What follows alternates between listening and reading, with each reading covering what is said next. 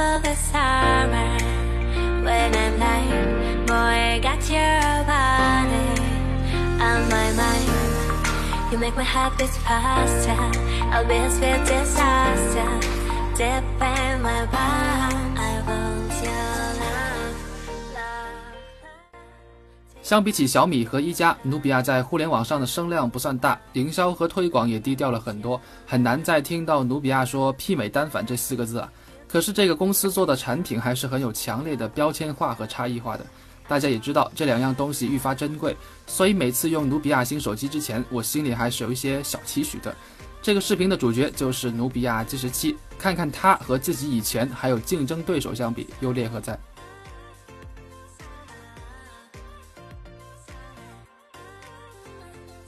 每次看到信息发布，但凡看到有一个地方和 iPhone 相似的话，肯定免不了被网友们的口水淹没，然后感叹地说了一句：“哎，现在的手机同质化太严重了，一点个性都没有。”注意有感叹号的哦。所以也不难看出，现在的厂商和用户，甚至只是看热闹的网民也好，对手机外观极其敏感，创新上升空间又太窄，设计师的薪水真不好领。不过，总是会有那么些品牌会坚持自己的审美和做法。努比亚从 G9 开始就一直埋头搞视觉无边框设计，从一开始的厚重到如今的轻量化机身，G 系列旗舰也做了一系列的瘦身工作，轮廓上依然具有传承性，整机线条是偏硬朗的风格，并没有采用各种大弧度、大腰线设计，所以身材会显得比较老实，并不是走超薄路线的手机。不过，在所有边边角角的位置都有一定的弧度处理，握起来不会有锐利异类的硌手感。计时器看起来还是很修长的，因为边框太窄了。亮屏正面去看白底内容的时候，因为玻璃的折射效果，使得黑色的边框和黑边几乎不可见。所以，努比亚应该是官方渲染图和真机做的最接近的一家公司。呃，这样的视觉效果，手机界仅此一家，辨识度很高。视觉无边框效果相比上一代没有太大的改变，依然是利用比较复杂的边框处理工艺和屏幕玻璃折射效果来实现视觉上的无边框。唯一的槽点就是从侧边看依然会看到一点彩虹纹的现象，因为边缘弧度的凸起形成了一个小凸视镜，使得 LCD 屏幕的红蓝绿三种像素之间的距离被放大了，所以在显示白底而且亲侧四十五度以上观察的话，就会看到这种物理现象，不属于品控瑕疵范畴。顶部的天线条索性整条都挪到最上面去了，其他颜色的版本我印象不深，黑色版的已经隐藏的非常不错了。正面的小红点和背面的双色红圈相呼应，努比亚的手机实在太多标签，太好认了。不过啊，虽然是作为努比亚手机的标志，但是这个小红点一直都没有被赋予任何特殊的功能，只当个装饰或者触控键，挺浪费的。而且还一直为了它不采用前置指纹。我猜呀，努比亚团队的内部应该是展开过了一场头脑风暴了。想要在外观上再有所突破的话，一定得先从这个小红点身上开刀。总的来说，G 十七这款手机修长又硬朗，是目前国产旗舰当中极少见的还没有完全采用圆润设计的手机。加上亮屏后的无边框视觉效果，总能满足一部分求异的消费者。让我个人比较纠结的点呢，倒不是指纹前置还是后置的问题，而是真的很关心小红点将来会何去何从。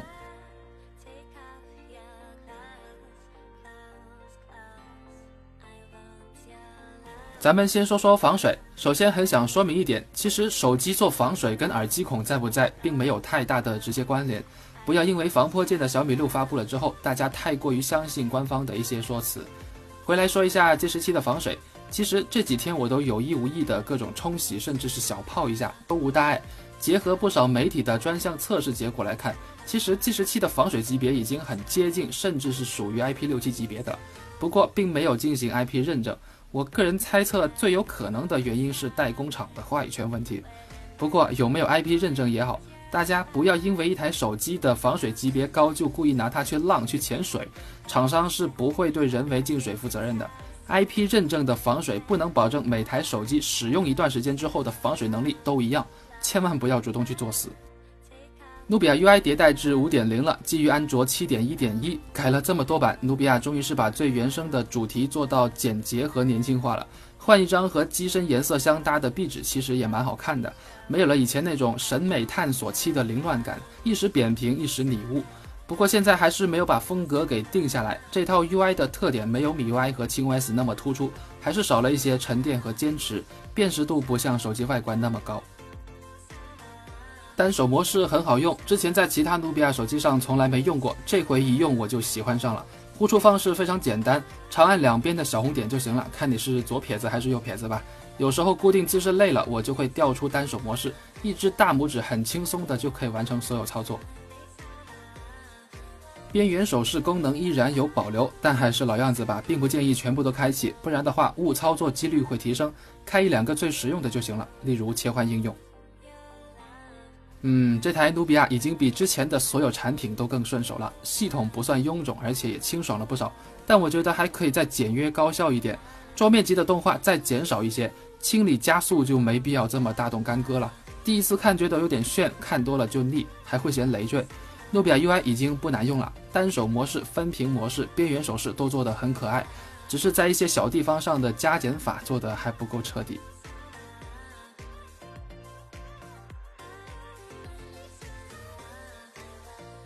骁龙八三五虽然在规格上确实没有标配和低配之分，但是实际运行的频率根据不同厂商的调教还是会有差距的。例如在打开应用的瞬间，计时器就是打了鸡血的八三五，大小核都冲到最高频率。小米六的大核心频率会稍微低一点。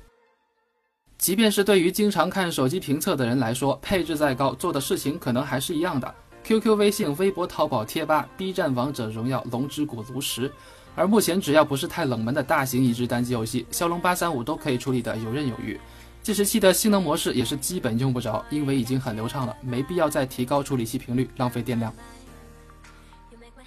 努比亚计时器是全世界第一台支持 QC 四加快充规格的手机，手机端本身是支持的，但是目前市面上还没有通过高通认证的 QC 四加充电头卖，所以标配的也只是一个十八瓦额定功率的 QC 三点零快充头。和小米六对比，充电速度，计时器的电池容量是三千二，比小米六的三千三百五十略小。前半小时计时器充电更快，半小时后速度放缓，小米六追了上来，最终充满电的耗时只相差了几分钟。到二十二分钟左右，充电发热量最高，手机就放在那什么都不干。计时器的温度是三十四度左右，小米六是三十七度左右。总的来看，计时器在充电发热控制上确实做的要比小米六更好一些。QC 四加的优势更多是在于温度控制和安全性上，充电速度还不至于会甩开 QC 三点零。充满电了，那就再放电呗。三台骁龙八三五的旗舰，三个半小时亮屏测试，续航成绩咬的都比较紧，只相差了百分之二三左右。骁龙八三五的能效比确实一流，再加上现在很多国产旗舰都上了安卓七点一点一，设置好自启动和后台管理，不要安装什么乱七八糟的安全卫士，续航都会挺稳的。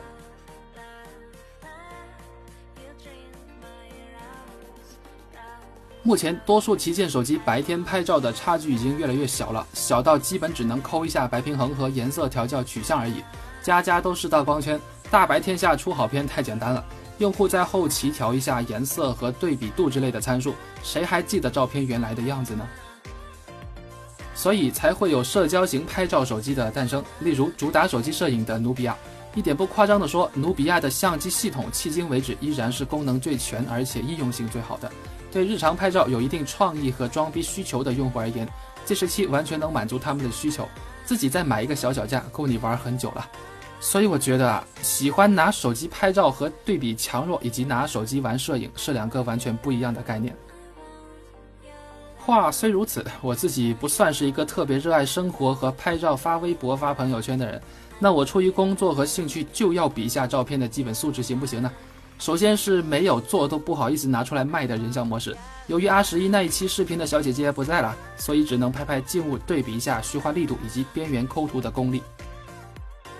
三台手机在构图上为什么会有差异呢？因为除了一加五之外，小米六和 G 十七都是用副摄像头去拍的。G 十七的副摄像头是两千三百万像素 f 二点零光圈的 IMX 三幺八，也就是锤子 M 一的主摄像头。小米六的副摄像头光圈太小了，只有二点六，焦距也比较大，所以用它来拍人像模式的时候，会强制开启两倍变焦，拉近视野，还会不断的提示你移远一点，再移远一点，因为太近了根本对不上焦，不擅长拍微距。一加五的人像模式是做的最好的，主摄像头亲自上场，进光量大，成像能力强。其次是 G 十七和小米六，G 十七的背景虚化力度是最大的，一加五最浅最自然。拍摄主体轮廓稍微有点复杂的话，三台手机都会有不同程度的景深信息识别错误。手机的算法终究还是很难和专业相机的物理大光圈媲美。只要第一眼看上去抠图不要太离谱，照片的可用性还算蛮高的。最后来简单看一下弱光成像能力，G 十七两个摄像头都有对焦马达，再塞一个光学防抖进去的话，这个机身厚度吃不消。幸亏主摄像头走的是大底大光圈路线，IMX 三六二这颗传感器比较暴力，一点四微米像素面积，进光量比小米六的 IMX 三八六和一加五的 IMX 三九八都更大。小米六虽然是唯一一台有光学防抖的手机，但是却没有明显延长快门时间，对夜拍的帮助微乎其微。一加五仍然是提纯不提亮的策略，G 十七大底大光圈，照片能见度最高。IMX 三六二配光学防抖的真正威力是什么样子的呢？参照去年的 vivo Xperia 六。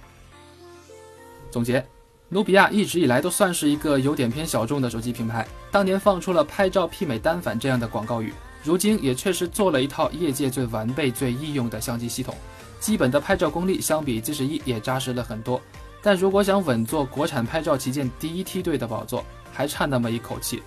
对屏幕选材和尺寸、硬件配置、外形差异化、拍照功能有一定程度上需求的人计时器就挺值得考虑。